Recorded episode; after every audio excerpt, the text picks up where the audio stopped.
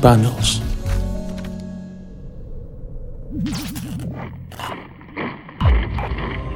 El 2008 era un año emocionante para ser fan de Star Wars. Tres años habían pasado ya del estreno de Revenge of the Sith, la última película de la saga de George Lucas. Sin embargo, Lucasfilm nos sorprendió con la noticia de una serie animada por computadora que abarcaría la era de las guerras clon, y el inicio de estas aventuras además sería en una película que llegaría a los cines. La película no tuvo la mejor aceptación ni por la crítica ni por los fans, principalmente por el personaje de Ahsoka Tano, una joven Padawan que sería la aprendiz de Anakin Skywalker.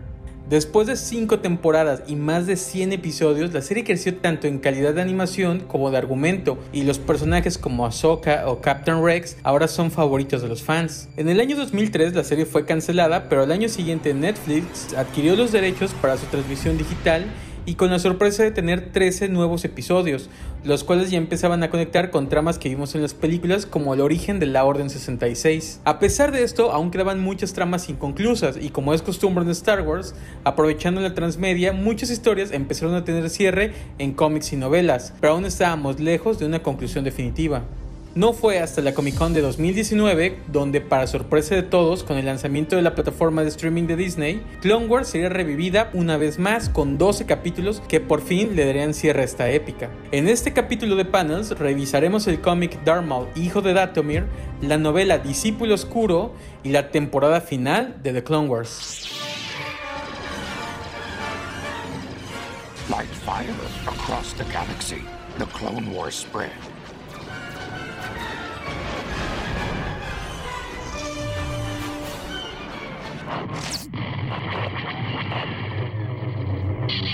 Y bueno, nada más disclaimer, al ser Clone Wars una serie muy extensa, yo dije más de 100 capítulos, eh, espero no me voy a, a, detener tanto tiempo, voy a, a, explicar todo el contexto de esta serie, espero que ustedes ya sepan de lo que estoy hablando, de si estamos hablando un poquito de tal vez unas tramas que, que no han ustedes podido leer eh, o no han visto o no sabían, de hecho que, que esos arcos argumentales de ciertos personajes habían cerrado lo que decíamos en el intro, en la transmedia, entonces a grandes rasgos que son las guerras clon o que son las Clone Wars. Bueno, este conflicto que te lo contaron desde 1977 en la primera película. Eh, ben Kenobi le dice al joven Luke, tu padre y yo peleamos en las Clone Wars, ¿no? Eh, éramos héroes de la República.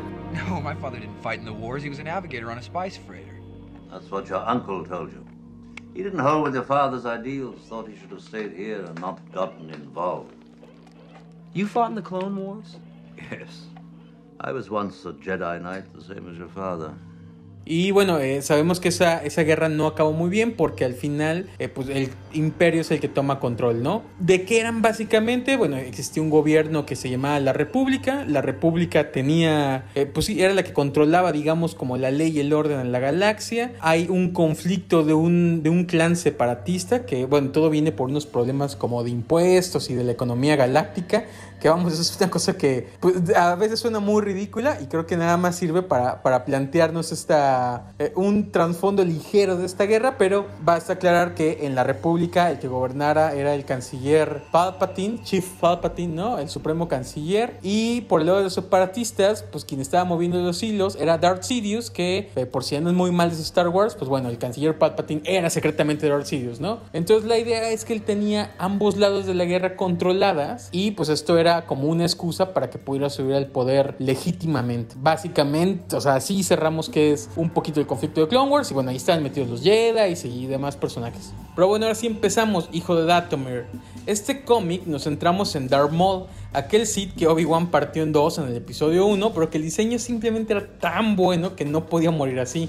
Durante Clone Wars nos centramos de dos cosas. Una que él es nativo del planeta Datomir. Y la segunda es que por esto eh, Dooku fue a, buscar un reemplazo, digamos, de este poderoso Sith. Así que un nuevo personaje entraría en juego. Ese sería el hermano de Maul, Savage Opress. Pero durante el conflicto él quedaría suelto y en busca de un nuevo maestro. Así que junto con la madre Talsin, la bruja mayor de las Hermanas de la Noche, termina encontrando a Maul, quien estaba herido y loco, pero este es curado por las mismas hermanas, quienes usan la fuerza de maneras distintas a los Sith y a los Jedi Eh, o sea, básicamente sí son, sí usan el lado oscuro, pero, pero no como un Sith, ¿no? No deja como que se les corrompa. Es, digo, y está bastante padre esos conceptos que, que empiezan a ampliar más este universo. Y esto los llevó a una confrontación con los separatistas donde Grievous asesinó a todas las hermanas de la noche y la madre Talzin se, digamos, desprendió de su cuerpo físico para sobrevivir. Maul y Savage no estuvieron en este conflicto porque estaban asesinando a gente clave y con eso lograr crear un imperio criminal conocido como el colectivo de las sombras, que básicamente era pues como un, un concentrador de, de varios imperios criminales por separado. Y este creció tanto y consiguió el poder suficiente que tuvo que expandirse hasta el planeta Mandalore, que bueno, ahora están muy en boca de todos los mandalorianos, y ahí provocar una guerra civil para quedarse en el poder del planeta. Y mientras más poder tenía Maul, más representaba una amenaza para el plan de su maestro Darth Sidious, quien fue a confrontarlo y en el proceso no solo lo capturó, sino que además mató a su hermano Savage. Cómic ahora sí empieza con Maul amarrado y siendo torturado por su antiguo maestro. Darth Sidious, quien se da cuenta que la madre Talzin está ayudando a Maul desde las sombras, considera que es hora de acabar de tajo con este problema. Mientras tanto, dos mandalorianos aún fieles a Maul consiguen encontrar su ubicación y rescatarlo de la prisión de Darth Sidious, y estos se dirigen a sus bases, pero no sin antes ser interceptados por el mismo general Grievous, lo cual los conduce a otra confrontación donde las fuerzas de ambos generales quedan diezmadas, pero esto hace que Maul se retire a reunir otra parte más de su batallón y Grievous y Dooku comienzan a seguirlo con la esperanza que Maul los conduzca a la madre Talzin. Maul se comunica con la madre Talzin y descubren este plan y deciden mejor ir a otra fortaleza para reunir aún más fuerzas y lanzar un contraataque contra los separatistas. Pero en ese segundo ataque, Maul lo sobrepasa por mucho en estrategia y logra capturar tanto a Grievous como a Dooku. Mientras estando en Coruscant, al escuchar de este conflicto, los Jedi buscan intervenir aprovechándose del fuego capturado, porque bueno, si ya están como sus tres enemigos Sith concentrados y aparte están con sus fuerzas diezmadas, pues es un gran momento para atacar y capturarlos. Llegan a una de las bases de Maul, que estaba en un campo de asteroides, y ahí pues llega el maestro Kenobi, Mace Windu, y la Sekura y la maestra Tiple, y se empiezan a enfrentar a los Sith, lo cual provoca que tanto Maul como Dooku tengan que unir fuerzas. Y bueno, aprovechando esta escapada como siempre, ¿no? Grievous, que ya se ha demostrado que es un personaje que es bastante cobarde a la hora del conflicto más pesado, aprovecha a escapar. La pelea solo acaba en la muerte de una de los maestros Jedi, y también por su parte Maul y Dooku deciden irse de ahí y regresar al planeta de Dathomir. Bueno, como decíamos, Maul regresaría a Datomir para iniciar un ritual que usaría la energía vital de Dooku y así traer de vuelta al plano existencial a la madre Talzin, pero Grievous intervendría de nuevo, solo que ahora acompañado por el mismísimo Darth Sidious, y mientras esto sucedía, los separatistas habían conseguido la ubicación de los demás aliados de Maul, lanzando un ataque coordinado. La madre Talzin lograría volver a la vida entre comillas, o bueno, volver a como el plano físico, pero viendo a su hijo Darth Maul con todos sus ejércitos intervenidos, y este enfrentándose a Grievous, a Dooku y a Sidious solo, decidió sacar su vida para que así Maul pudiera escapar y bueno, refugiarse en el último punto que le quedaba, que era volver a Mandalore. Y pues esto nos demuestra que el plan de Sidious fue más que exitoso, ¿no? Porque bueno, destruyó a la última de las hermanas de la noche, quebró casi por completo el colectivo de las sombras que tanto trabajo le había costado reunir a Maul. Y bueno, como les decía, esto fue publicado en un cómic llamado Darth Maul, hijo de Datomir, publicado por la editorial Dark Horse en el 2014. Y es, es bastante, por eso pude resumirlo tan rápido. La verdad es que es una historia muy corta, son cuatro números como de 20 páginas cada uno. Y era un arco chiquito que, se iba a ver en la temporada 6 de, Star Wars, de Clone Wars, pero como decíamos en el intro, pues fue cancelada en la 5. El cómic fue escrito por Jeremy Barlow y fue dibujado por Juan Frigueri. Y pues vas a decir, el dibujo es bastante bueno, la verdad es que me gusta. También nada más vale la pena decir que las portadas están hechas por Chris Scalaf y qué bellas portadas, están bien, bien padres esas ilustraciones. Eh, si pueden, búsquenlas, la verdad es que valen mucho la pena y sí, serían un gran póster, ¿no? Si alguien es muy fan de Darth Maul. Entonces, les digo, es un arco chiquito, básicamente es eh, un poquito despoderizar a, despoderizar a Maul con todo el poder que ya había reunido y pues ya darle cierre a, la hermana Talzin, ¿no? a la madre Talzin, ¿no? Y a este arco como de las hermanas de la noche. Veríamos un poco más en el siguiente medio que vamos a narrar, pero eh, les digo, es una historia muy cortita. Léanla, la verdad es que está entretenida. Les digo, el dibujo interior es bastante bueno y pues eh, si quieren ahí como, obviamente nunca les cuento ya en todos los detalles, entonces está, está bastante, bastante padre. La pelea de los mandalorianos contra las fuerzas separatistas es muy, es muy espectacular. Eh, las, los duelos de sables entre Darth Maul contra Grievous, contra Sidious, están padrísimos. Y no les toma más de que les gusta dos horas de leer, ¿no? Vale mucho la pena. Sir, You seem troubled. Uh, Quinlan Voss has that effect. Ah, yes. That Jedi has quite a reputation. Maybe overstating it, Cody. Let's just say he's crazy. Ship entry from the west, sir. La siguiente parte en esta historia es una novela, la cual originalmente era un arco de 8 capítulos para la serie animada. Los capítulos iban a llamar Alianza Mortal, La Misión, Conspiradores, Discípulo Oscuro, Salvando a Vos parte 1 y parte 2, El Traidor y El Camino. Y me llama la atención que por eso la novela está dividida en, en capítulo 1, capítulo 2, capítulo 3.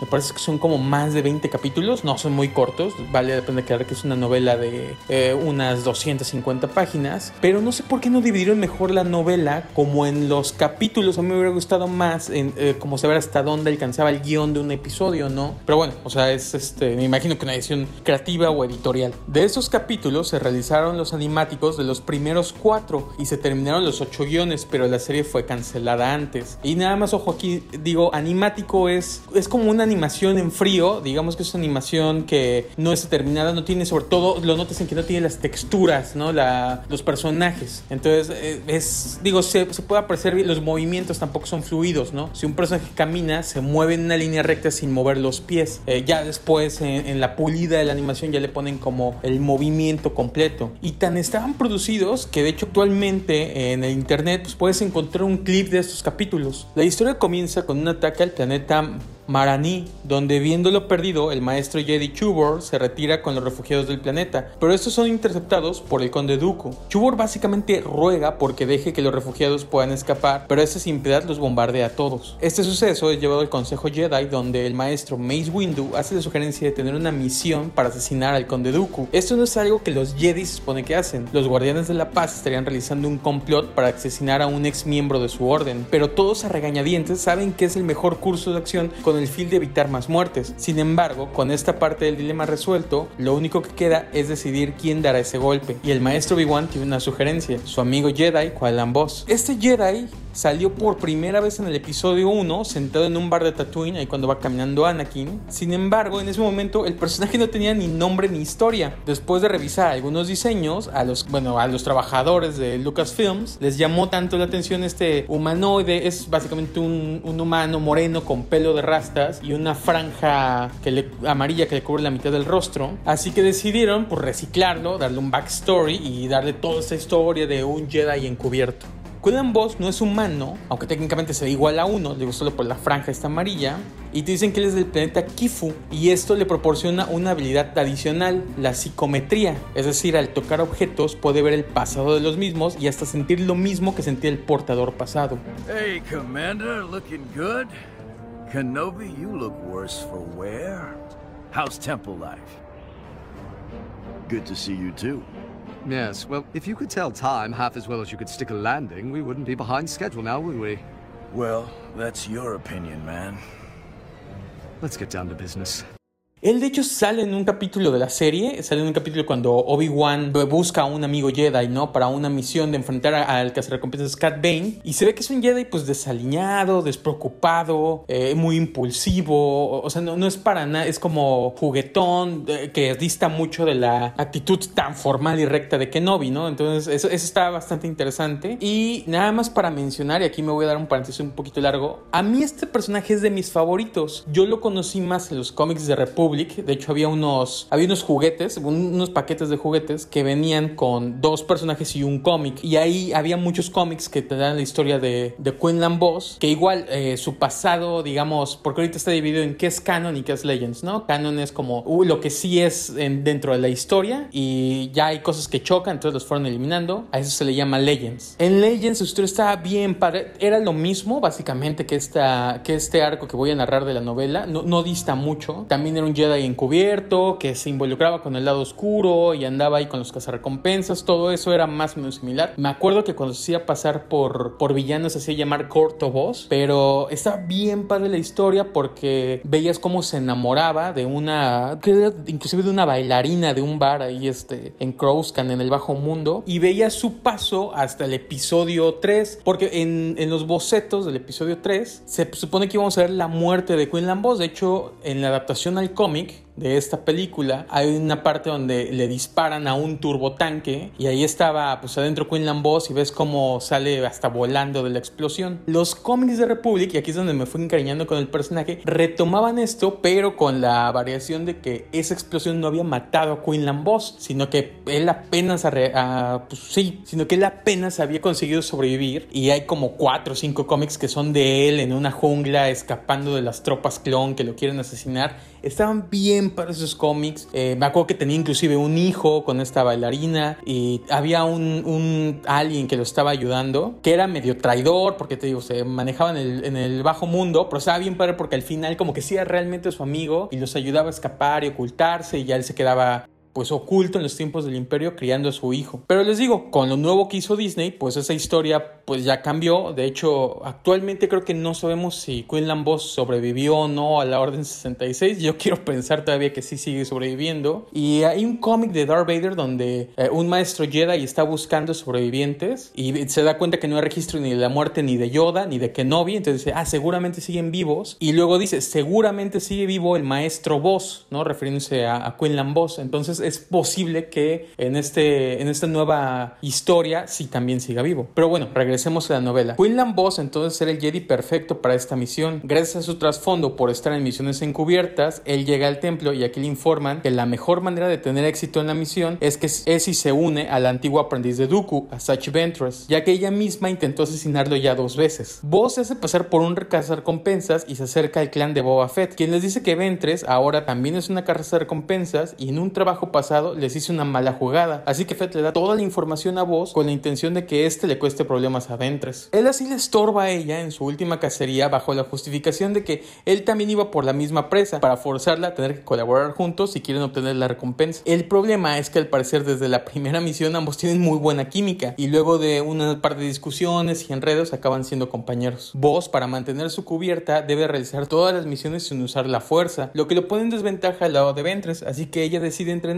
ya que juntos ahora podrían tener trabajos más peligrosos, pero a su vez más redituables, llevándolos a trabajar con sindicatos criminales como la Bloodbone Order, que buscaba a una capitana fugitiva de sus rangos para darle un castigo. Estos trabajos incomodaban mucho a Voss, pero él los aceptaba con el fin de mantenerse en la misión y además de estar cada vez más cerca de Ventres. Este camino lo llevaría a trabajar con el sindicato de los Spikes, donde a su líder le habían secuestrado a su esposa e hijos y el trabajo de esta pareja de cazarrecompensas sería rescatar viva a su familia de la banda rival, quienes los tenían retenidos en el planeta Mustafar. Sí, ese mismo planeta de lava donde Anakin se convertiría en Darth Vader. Durante esta misión, Quinlan se vio obligado a usar la fuerza para salvar a uno de los niños de los Pikes y de regreso en la nave, mientras Ventress le curaba las heridas, Boss decide confesarle que él en realidad es un Jedi. Ventress ya lo sospechaba y en lugar de esto causarle rechazo, decide aceptar la propuesta de Quinlan de juntos matar a Dooku. Boss también le revela que está en esta misión por una razón personal, ya que Dooku había asesinado a su maestro y Ventress le dice que si en realidad quiere tener éxito, necesitaría abrazar el lado oscuro de la fuerza y que ese sentimiento de venganza le sería de utilidad contra el conde. Ambos llegan a Datomir, ya que Ventress era una hermana de la noche, y ya ven cómo aquí se empiezan a conectar esta novela con el cómic anterior. Y este lugar, estar impregnado del lado oscuro de la fuerza, sería el perfecto para comenzar su entrenamiento. Aquí, además de avanzar su relación de solo compañeros a amantes, Vos tiene que pasar su prueba más difícil, matar al durmiente, una criatura antigua que vive en los lagos del planeta. El maestro Jedi con problemas logra someterla y luego detecta que la criatura no era agresiva, sino que actuaba por miedo. A punto de regresar a su pacífico sueño, Ventress le dice que debe matar al durmiente, sin motivo ni piedad, y así Vos cae por fin al lado oscuro de la fuerza. Ventress recibiría información de que Dooku estaría en una ceremonia en el planeta Raxus. Aquí se dividen y ella encara al conde, pero él al estar en un evento de gala no puede hacer nada. Y mientras Vos con éxito logra atrapar al general Grievous, quien actuaba de guardaespaldas en esa noche. Ventress y Dooku se apartan a un lugar alejado donde Vos los estaba esperando y así el dúo enfrenta al ex Jedi, pero son derrotados y Ventress es obligada a huir dejando a Vos como prisionero de los separatistas. Vos es torturado y tentado a que caiga por completo el lado oscuro de la fuerza y Ventress por su parte decide usar todo su dinero y tragarse su orgullo para pedir ayuda y contratar los servicios del clan de Boba Fett para enfrentarse al castillo del conde y rescatar al Jedi. Mientras en su cautiverio, Dooku le da el sable de luz de su maestro a Vos y él usando sus poderes de psicometría se da cuenta de que en realidad fue la misma Ventres quien asesinó a su maestro sin piedad, así que Bo se vuelve el nuevo aprendiz de Dooku y cuando Ventres va a su rescate,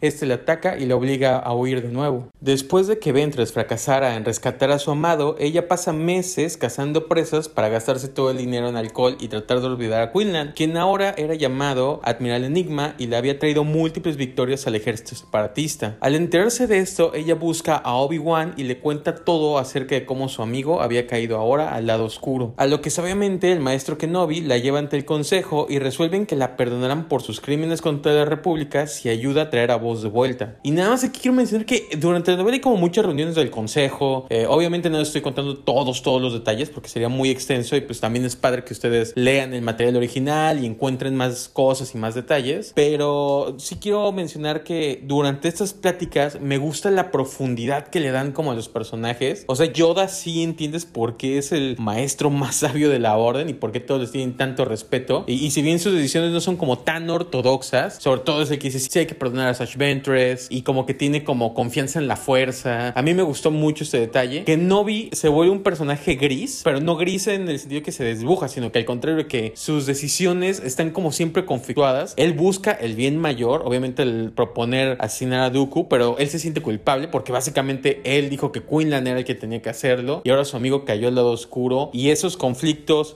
sí los demuestra, pero trata de siempre estar como tranquilo porque pues él es un maestro Jedi muy recto. A mí eso me gustó y el maestro Windu es un personaje que durante todo Clone Wars, porque también en la siguiente parte de, de esta revisión hay otro detalle con este personaje, como acabo odiando al maestro Windu porque es tan recto y tan soberbio que creo que es lo que representa lo peor de los Jedi. Y aquí en esta novela, vamos, te cae mal a un grado inaceptable, ¿no? Eh, dentro de, dentro de, digo, su soberbia de cómo él ve la orden, a mí me cayó terrible. Pero eh, les digo, es, juzguen ustedes, a mí la verdad es que el personaje me cae muy mal, se me hace muy importante su papel, se me hace muy ad hoc y creo que le da, les digo, una profundidad a esta historia increíble. Y también eh, me encanta que Anakin sí se siente aquí como este Jedi rebelde, también poco ortodoxo, ¿no? Esto, un poquito alocado, con una actitud única, ¿no? Que sí lo verías, que sí lo sientes en la serie animada. Entonces, eso me, me gusta. Básicamente, cuando escribí esta reseña, puse que mencionar que Anakin es más Anakin que nunca, ¿no? Y eso está padre. Pero ahora sí regresamos.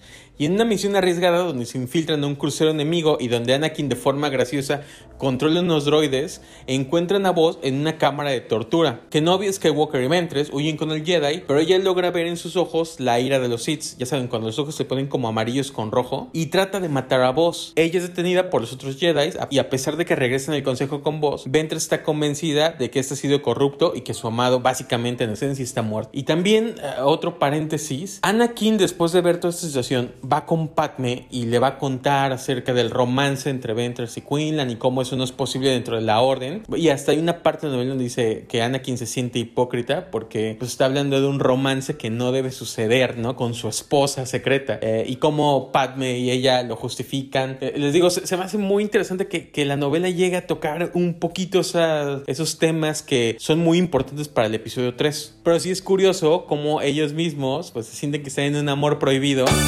No, no, no, no, no somos esa clase de podcast, ahora no vamos a hacer ese chiste, párenle ahí. Y ahora sí, regresamos de otro paréntesis. Después de un par de semanas de vigilancia, los Jedi dejan que Voss regrese en misiones de campo. En su primera misión van en busca de una bodega secreta escondida en un asteroide para robar provisiones del enemigo y dársela a los mundos afectados por la guerra. La misión es medio exitosa porque Voss descubre que en realidad era una trampa ya que había bombas escondidas, entonces alcanza a sacar lo mínimo de provisiones y el asteroide explota. En una segunda misión, Voss los lleva a una importante base de comunicaciones del enemigo, pero al llegar ese se encuentra vacía, lo que hace dudar a la orden si Voss está actuando en contra de la República, así que deciden darle una última prueba. Junto con Anakin y Obi-Wan van de nuevo a intentar matar a Dooku, pero a media pelea él se descubre como un traidor y revela que él saboteó las misiones en las que estuvo. O sea, básicamente las bombas del asteroide las planteó él y los llevó a una base que sabía que estaba básicamente ya en desuso y se enfrentan en una pelea, pero Anakin y Obi-Wan logran capturarlos a ambos.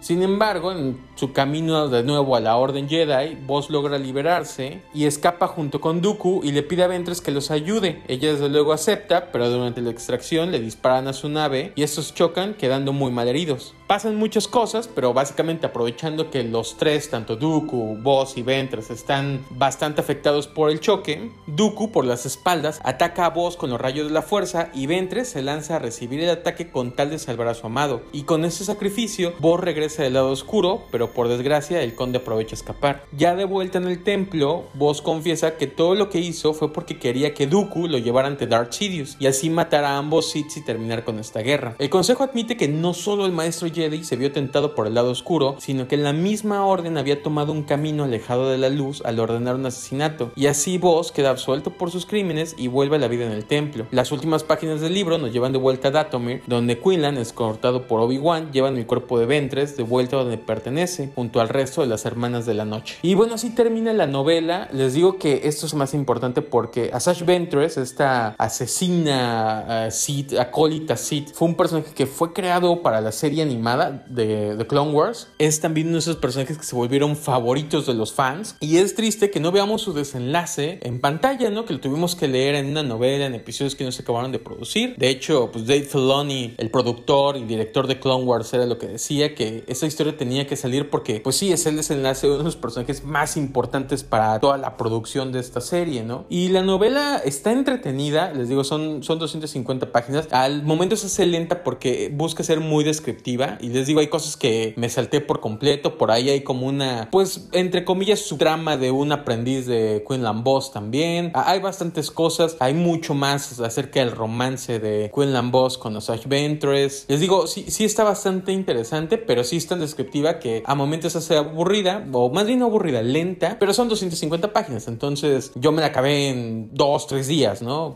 Leyendo constantemente. Sí, sí, se... sobre todo la última parte de la novela, ya cuando Quinlan cae al lado oscuro para adelante, ahí sí el ritmo es frenético y no para y no para la historia. Es al principio solamente. Entonces, léanla, se la recomiendo mucho. Tengan más paciencia al principio, pero de ahí en fuera vale mucho la pena. Y me gustó porque entendí mucho ya también cómo funciona el lado oscuro. Como es muy descriptiva acerca de los sentimientos de los personajes y cómo piensan, sí, sí veo ahora sí más este lado oscuro que te ciega, que, que es como un velo que no te deja ser objetivo y que solo actúas como por impulso y rabia. Y entiendo un poquito más la caída de Anakin, ¿no? Que de repente en episodio 3 empieza bueno y a media película ya es súper malvado. Bueno, aquí entiendes un poquito, aparte porque es el lado oscuro de la fuerza es como te ciega de tomar tus mejores decisiones, las tomas de, de impulso por la rabia y vas cometiendo errores y mientras más errores cometes es más difícil salirte. Entonces ese concepto como que yo no lo tenía tan claro en las películas y esta novela me ayudó a redondearlo un poquito más. Entonces si les gusta el universo de Star Wars es súper recomendable. Y lo que les decía, a pesar de que la historia difiere un poquito de cómo era el universo anterior de la compra de Disney y, la, y cómo Quinlan Boss tenía otro amor y un hijo y acaba, pues no digamos que viviendo de cierta forma felices para siempre, porque pues acaba escondido del imperio, pero sí acaba con una familia y dentro de lo que puede aspirar un maestro Jedi en sus épocas más oscuras, su historia cierra bien para él. También vale mencionar, así super paréntesis, hay un cómic eh, que era, eran unas historias que se llaman Star Wars Tales. No necesariamente eran, digamos, historias que siguieran la continuidad de Star Wars, de hecho estaban muy revueltas y eran historias muy cortitas, era más como una antología. Vale la pena mencionar una donde un joven Han Solo, en búsqueda de un tesoro, que es una gema verde que está adentro de un Sarlacc, eh, pues encuentra a un maestro Jedi Quinlan Boss bastante envejecido, digo, esto son años que pasaron ya, bueno, ni siquiera es tan viejo, ¿no? Nada más, por ejemplo, ya el cabello ya, ya lo tiene grisáceo, ¿no? Pero sigue siendo un, Jedi, sigue teniendo sus poderes de la fuerza, y bueno, Han Solo ocupa la ayuda de este Jedi para enfrentarse a otros buscatesoros que se recompensas, y lo padre es que al final Han Solo se da cuenta que esa, ese como esmeralda verde dentro de un Sarlacc, pues era realmente Quinlan Boss cada que prendía su sable de luz, y que él con la fuerza, pues básicamente como que borraba la memoria de la gente, o sea, borraba que ahí había un Jedi, y entonces solo para ellos como que se volvió este mito de, ah, hay, una, hay un resplandor verde que está dentro de un Sarlacc, ¿no? E inclusive el mismo Han Solo lo olvida. Entonces es una historia curiosa, les digo, aportaba mucho más al personaje porque te dijeron que, pues si murió, técnicamente te deben entender que murió de causas naturales y no, no fue asesinado por el imperio. Y pues creo que ya no me voy a extender demasiado en esta parte porque bueno, ahora sí vamos a la temporada final de Clone Wars que salió en Disney Plus. They've been waiting to see you. Loyalty means everything to the clones.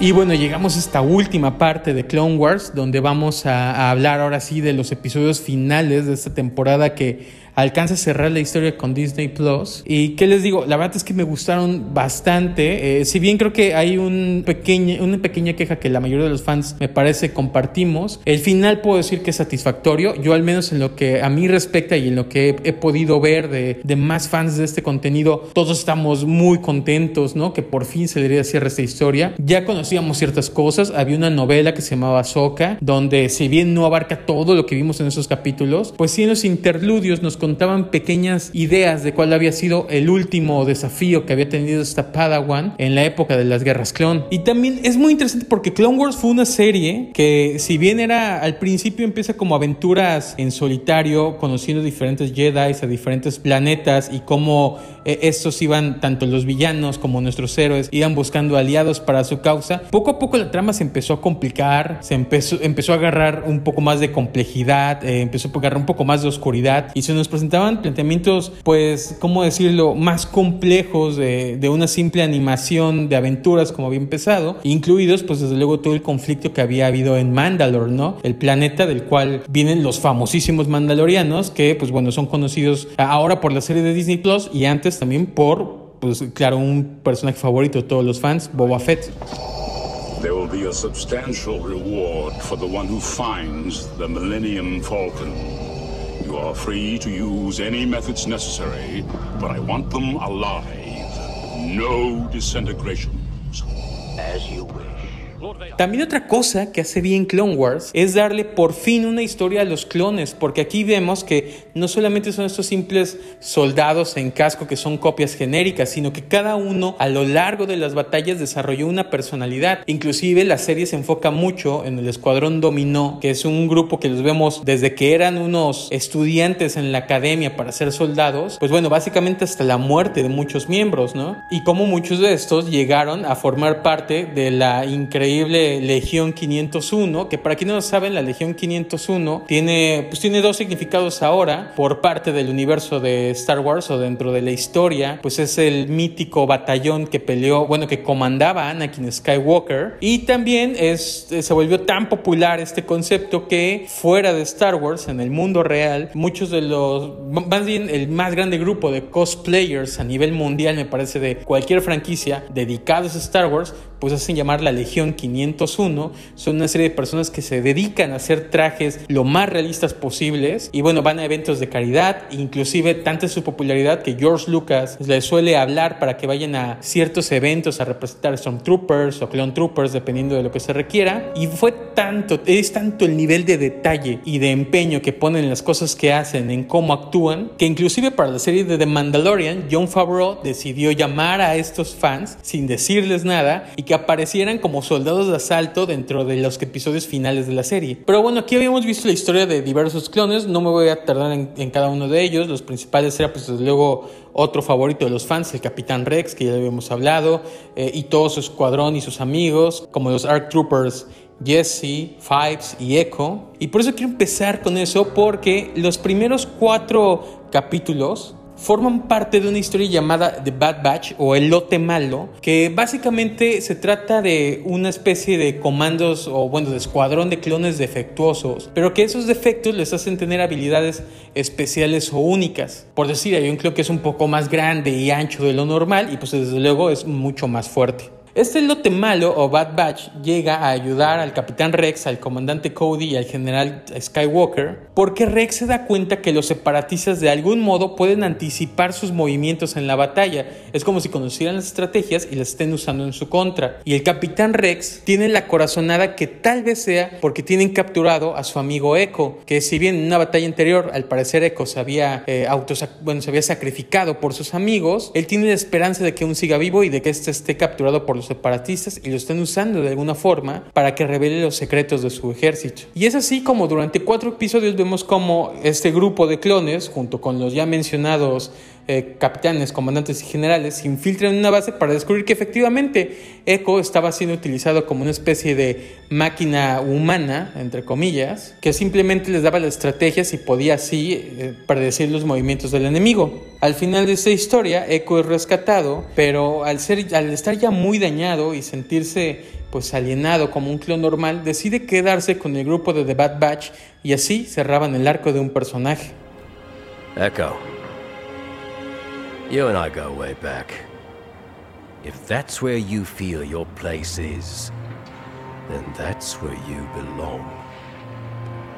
Para ese segundo arco, quiero recordar un poco cómo acabó, o bueno, hasta dónde se había quedado la serie anterior. Y es que recordemos que la serie había acabado con Ahsoka Tano, la Padawan de Anakin, y que probablemente este fue uno de los eh, problemas que tenían los fans, y me incluyo yo. Cuando al principio nos mencionaron que Anakin había tenido un aprendiz durante los Clone Wars, pues sí te, digamos, sí te llamaba la atención de decir, bueno, si Anakin tuvo una Padawan, ¿qué le pasó durante el episodio 3? Murió en la Orden 66, murió durante la pelea, eso fue algo que acercó a Anakin mucho más al lado oscuro, digo, de cierta forma tendría sentido, y sí y no. En unos episodios resulta que hay un conflicto dentro de la Orden Jedi, donde hay un atentado, y Ahsoka es injustamente eh, acusada de ser la causante de esta explosión. Al final de esos episodios, ella logra desde luego limpiar su nombre y encuentran quién era el culpable, pero ella al sentir la desconfianza de los Jedi, pues decide que lo mejor es apartarse, que ella no quiere ser parte de esta, de esta orden que, bueno, eh, inclusive después se, verá, pero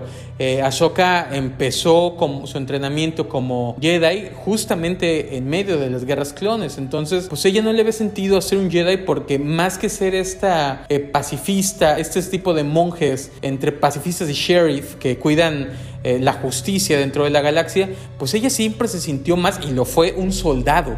Y desde luego Anakin no puede más que sentir que él le falló porque bueno, pues su Padawan se fue, ¿no? Por más que este le pidió que no lo dejara.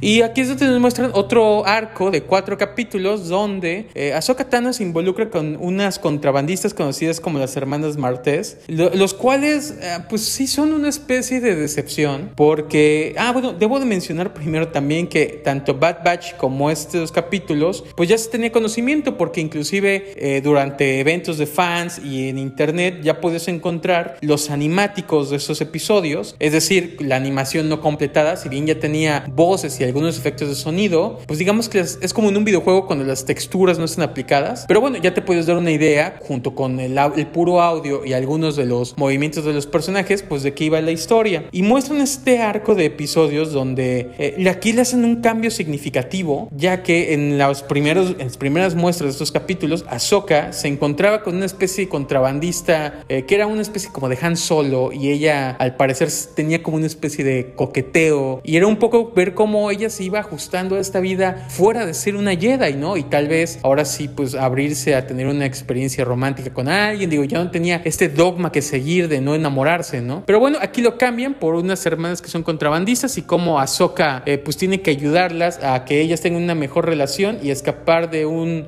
eh, culto criminal conocido como los Pikes. La verdad es que no creo que es una historia que aporta mucho y sí se siente, y es lo que decía que, que sentimos algunos fans, como que si tenías tan pocos episodios eh, Disney, eh, no los hubieras pues de cierta forma desaprovechado. No son malos capítulos, son entretenidos, pero insisto, había muchas más cosas que ver. de hecho, se habían mostrado los animáticos también de otros cuatro episodios que era acerca de un asesinato en Utapu o Utapau, el planeta donde Obi-Wan se enfrenta contra el General Grievous y ahí es donde para Obi-Wan estalla la Orden 66. Y eran unos episodios donde Anakin y Obi-Wan estaban juntos, es como su última gran aventura en equipo, bueno, al menos de la que conocíamos. Entonces, pues yo la verdad es que hubiera preferido ver eso, pero al final de cuentas la, Dave Filoni, el director, explicó que la serie, los protagonistas de la serie pues son Ahsoka y el Captain Rex, ¿no? Y este clon comandante de la 501. No tanto Anakin y Obi-Wan, ellos ya tienen su, su, protagonismo dentro de episodio 3, entonces lo puedo comprender. Pero les digo, esto no aporta más allá de que durante este conflicto, Ahsoka se topa con Lady Bo-Katan,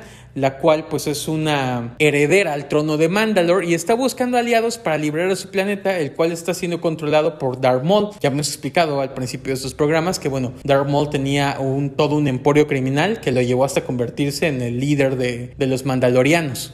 Y así empieza esta última saga de cuatro capítulos que es lo más emocionante, con el capítulo Old Friends Not Forgotten o Los viejos amigos no se olvidan. Como es costumbre en la serie, el narrador nos cuenta que las fuerzas separatistas están refugiándose en planetas cada vez más apartados del núcleo y la Orden Jedi ha mandado a sus generales a acorralar a los ejércitos enemigos para eliminarlos. Lo triste es que vemos imágenes de Jedi como Ayla Secura en el planeta Felucia o al maestro Plo Koon, que por cierto, el mejor maestro Jedi que merece y probablemente tenga su propio podcast en Modia, donde pues sabemos por episodio 3 que son asesinados. Pero bueno, ahora sí, después de esta introducción, empezamos con una batalla en el planeta Yerbana, donde la Legión 212 de clones a cargo del general Obi-Wan Kenobi y el comandante Cody están perdiendo terreno, pero aparece Anakin Skywalker comandando la Legión 501 con el Capitán Rex al mando y así logran ganar la batalla. Pero justo antes de celebrar son interrumpidos por el Admiral Yurolen, quien les dice que tiene una transmisión importante en la nave de comando. Ambos Jedi acuden al llamado y para su sorpresa, más la de Anakin, Ahsoka aparece pidiendo ayuda para salvar a Mandalore y capturar a Darth Maul, pero van a necesitar refuerzos. Anakin desde luego quiere ayudar, pero Obi-Wan le dice que se solicite la presencia de ambos en Coruscant, la capital de la República, ya que el canciller Palpatine ha sido secuestrado. Y sí, esa sería la misión con la que comienza episodio 3. Así que él decide crear una subdivisión en su armada y eleva al Captain Rex al mando de comandante para que pueda ayudar a Ahsoka. Ojo aquí, nada más quiero hacer un paréntesis. Eso fue bastante extraño porque eh, como funcionó un poquito, digamos, la jerarquía en el ejército de la República, el general era Jedi, ¿no? En este caso, Anakin Skywalker. Por lo tanto, los comandantes usualmente eran los Padawans de los mismos Jedi. Es decir, aquí Ahsoka Tano era la comandante, que está un rango más abajo del general. Y por último, en el tercer lugar estaría el capitán que en este caso sería el Captain Rex. Pero en el caso, por ejemplo, de Obi-Wan, que ya Anakin era un caballero Jedi y no un Padawan para el momento de la guerra, pues desde luego su comandante sería el primer clon que tuviera el mando, ¿no? En este caso, el comandante Cody. Lo curioso es que nunca habíamos visto porque Rex nunca había ascendido a, pues, a comandante, ¿no? Después de que Ahsoka dejó la orden. Técnicamente el puesto estaba vacío, pero bueno, aquí Anakin por fin lo hace comandante. Yo creo que es más un aspecto de que, pues el nombre del personaje todo mundo lo conoce como el Capitán Rex y lo dejaron como Captain Rex, ¿no? Pero bueno, ahora sí, Anakin promueve a Capitán Rex por fin, a Comandante Rex, y ellos se van a ayudar a Sokka. Otro detalle que era bastante bonito, y a mí me gustó porque desde hace años, pues sabía que Dave Filoni quería cerrar su historia de este modo, era que los clones le tienen tanto respeto a quienes ha peleado con, ellos en batallas, y en este caso a Sokka Tano, por su experiencia, que en un gesto de solidaridad pintan sus cascos como la marca que ellas, las marcas que ella posee en el rostro, ¿no? En su especie. Además de recibir de vuelta de Anakin sus sables de luz, los cuales él había guardado. Ambos se despiden sin saber que sería la última vez que se verían y dándonos una razón por la cual al parecer Anakin está tan feliz a inicios de la tercera película. Recordemos que en esa batalla sobre los hilos de Coruscant, a pesar de que el canciller Palpatine está capturado, que es el, uno de los amigos más cercanos de Anakin, eso se le ve bastante jovial en la batalla, ¿no? Sabíamos que Anakin disfrutaba mucho eh, estar sobre todo en una pelea de naves, siendo él ser el mejor piloto de la orden, pero aún así era curioso ver por qué estaba tan contento y pues de cierta forma serie nos cierra un porqué. Y bueno, eso de nuevo es importante porque recalcamos que lo que está pasando en estos cuatro episodios finales de Clone Wars está pasando en simultáneo con los efectos del episodio 3.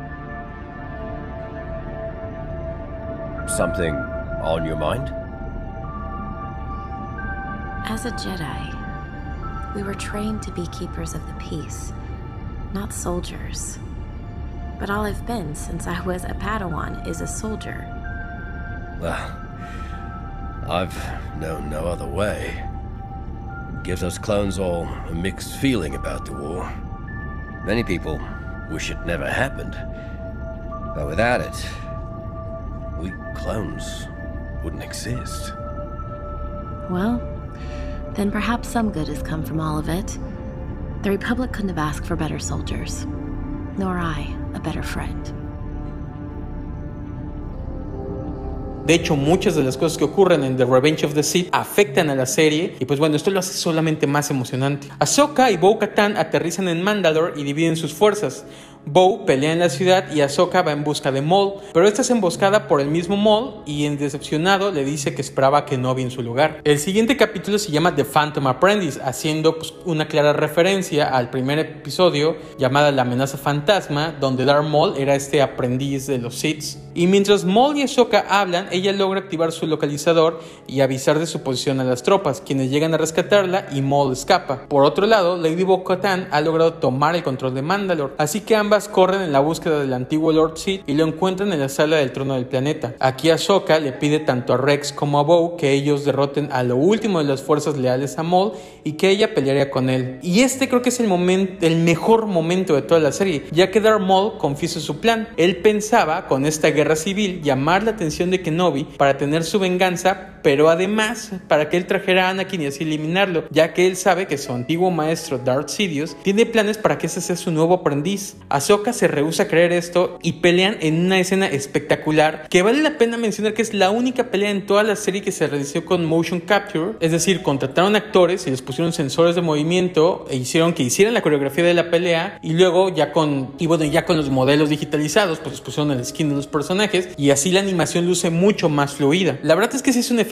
increíble y que además de esto volvieron a traer a Ray Park quien interpretó a Maul en la primera película para repetir el papel. Solo antes de pasar a otra cosa, esta secuencia de pelea de nuevo visualmente espectacular. Eh, yo creo que está a nivel, digamos, de la primera película de Darth Maul en episodio 1 y también eh, este diálogo que tienen Ahsoka y, y Darth antes de la pelea me recuerda lo mejor de Star Wars. A mí, una de mis escenas favoritas es la última pelea de Return of the Jedi, donde está Anakin, perdón, donde está, bueno, técnicamente sí está Anakin, donde está Darth Vader y Luke Skywalker peleando y el emperador en medio, y como, eh, si bien eh, Darth Vader y Luke están peleando físicamente, a la vez Luke está peleando mentalmente con el emperador, ya que este todo el tiempo lo está como buscando tentar y lo está buscando acercar al lado oscuro. Y aquí me encanta porque esa pelea es esto. Sí es una pelea que, eh, les digo, la coreografía está espectacular. Eh, esta es la pelea, más, obviamente por la tecnología que emplearon, es la pelea más bonita de toda la serie. Y me atrevo a decir de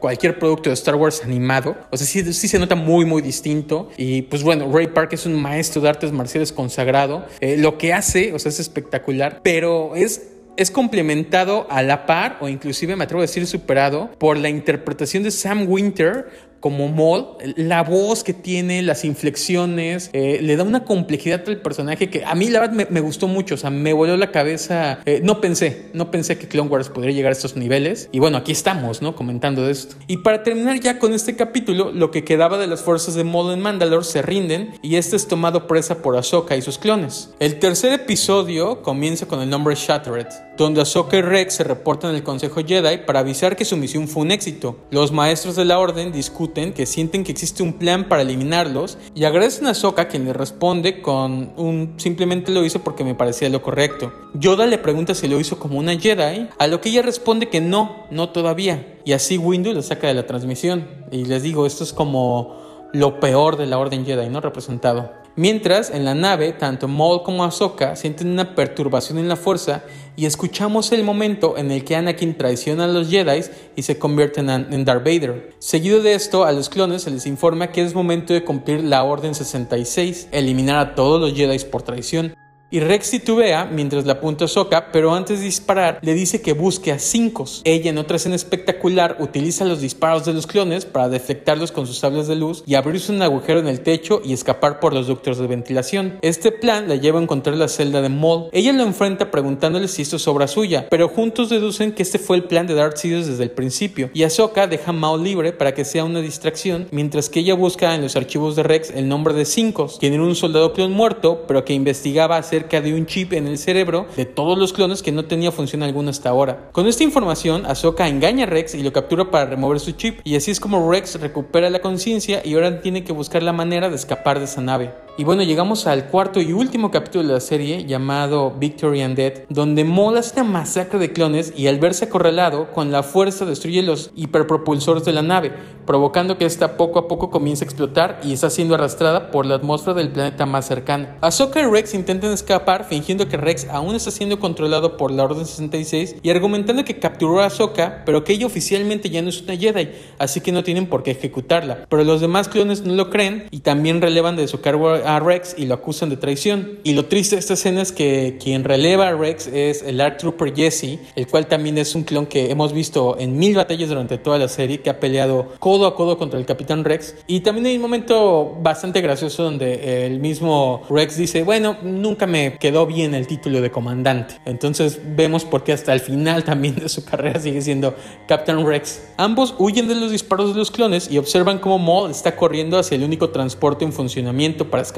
Ahsoka intenta detenerlo, pero se da cuenta que Rex está a punto de ser fusilado, así que prefiere correr y salvar a su amigo y dejar escapar a Maul. Rex y Ahsoka continúan huyendo de estas tropas clones que los quieren asesinar y me encanta que durante esas escenas ya los vemos bastante tanto malheridos como cansados, porque aparte de tener esta presión de todo un ejército acorralándolos dentro de una nave, pues la misma nave se está haciendo pedazos al entrar en contacto con la atmósfera. Y en su desesperación, lo único que logran ver es una nave bombardero averiada, la cual deciden pues utilizar como vía de escape eh, mientras todo el su crucero estelar se está desmoronando. Si bien el aterrizaje no es para nada sencillo, pues ellos logran aterrizar en el planeta de forma segura. Y la última escena es a Soccer Rex como sobrevivientes del choque de este crucero y ven a los escombros de la nave y están cavando tumbas para sus amigos clones, ya que todos murieron en el choque. Y mientras Rex termina de reparar la misma nave con la que lograron aterrizar, Ahsoka tira uno de sus sables de luz y así ambos huyen sin un rumbo fijo.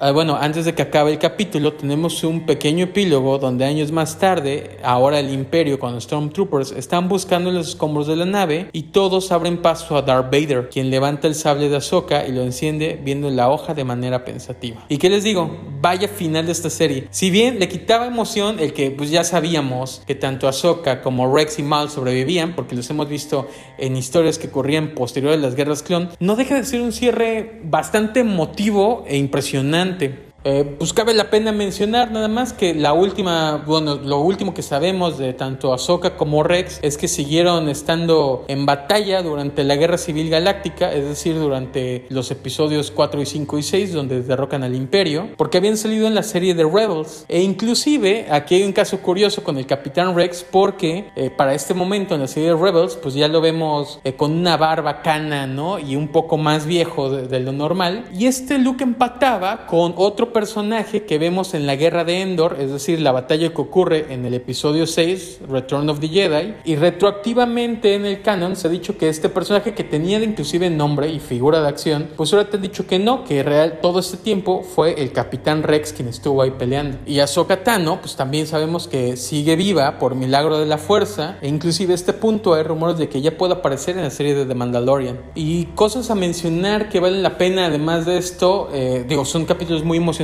pero en la música aquí es muy importante. Los episodios, eh, esos últimos cuatro episodios, pues empiezan con el logo original de Lucasfilms, ese que no veíamos desde los 80. Es un detalle bastante bonito. Los títulos en rojo y una música pues bastante fúnebre. La verdad es que eh, recordemos que esto fue una serie que empezó por una serie para niños y el que llegara a este punto pues sí demuestra una evolución tanto de los creadores como de la misma audiencia. Y tampoco podemos olvidar mencionar que ahora sí durante los sucesos importantes, es decir, por ejemplo, cuando Ahsoka en medio de este crucero le toca la Orden 66, en vez de utilizar un score compuesto para la serie, pues ocupan el score de la película. Entonces, esa escena de ella eh, tratando de escapar como loca de todo un ejército persiguiéndola con la música de John Williams, la verdad es que te eriza la piel, a pesar de que ya sabemos que ella sobrevive a pesar de que pues tenemos una idea más o menos de cómo van a acabar las cosas. Les digo, no deja de está muy bien construida la serie, son escenas bastante emocionantes. Yo la verdad es que no puedo explicar en podcast eh, cómo se ve, cómo luce. Aparte, eh, eso es otra. La serie luce espectacular. En la batalla contra Maul, que lo habíamos dicho, que la pelea está hecha con motion capture y por eso luce. También hay una escena donde explota una ventana, entonces hay como partículas de tanto de la misma explosión, como una nube de polvo, como los cristales cayendo. Es decir, tiene un nivel de detalle que la serie ya tenía, la serie siempre tuvo, pero se ve que, pues obviamente, 10 años más tarde, la tecnología ha avanzado y también el presupuesto es bastante distinto. Entonces tiene un nivel de verdad de cuidado en las tomas que está increíble. Y bueno, esa es mi revisión del final de Clone Wars, pero espero no, no sea la última vez que visitemos este periodo de tiempo, que sin duda es de los que los fans más le tienen cariño, ¿no? Hay tantas historias, tantos personajes. Estamos viendo, eh, si bien pues es la caída de la Orden Jedi, pues muchos de sus miembros están en su apogeo, ¿no? Les decía, eh, hay tantos eh, personajes que son también favoritos de los fans, tanto por esta serie como anterior. Aquí desde luego son los clones, ¿no? El clon Capitán Rex, el comandante Wolf también. Por la parte de los Jedi, y les digo, quiero hacer un podcast de mi Jedi favorito, por ejemplo, Plo Koon, que es un personaje que poco vemos, pero su historia es súper interesante. Lo que habíamos mencionado anteriormente, Quailan Boss, el Dooku, Grievous, en fin, todos estos personajes que nos dieron eh, pues más de dos décadas de historias fantásticas y que siguen todavía aportando mucho más a la trama. Pero bueno, sin más, creo que es momento de terminar con esta revisión de Clone Wars. Mi nombre es Román Dodero, fue un placer estar hablando de estas cosas con ustedes. Nos vemos la siguiente semana y que la fuerza esté con ustedes. Siempre.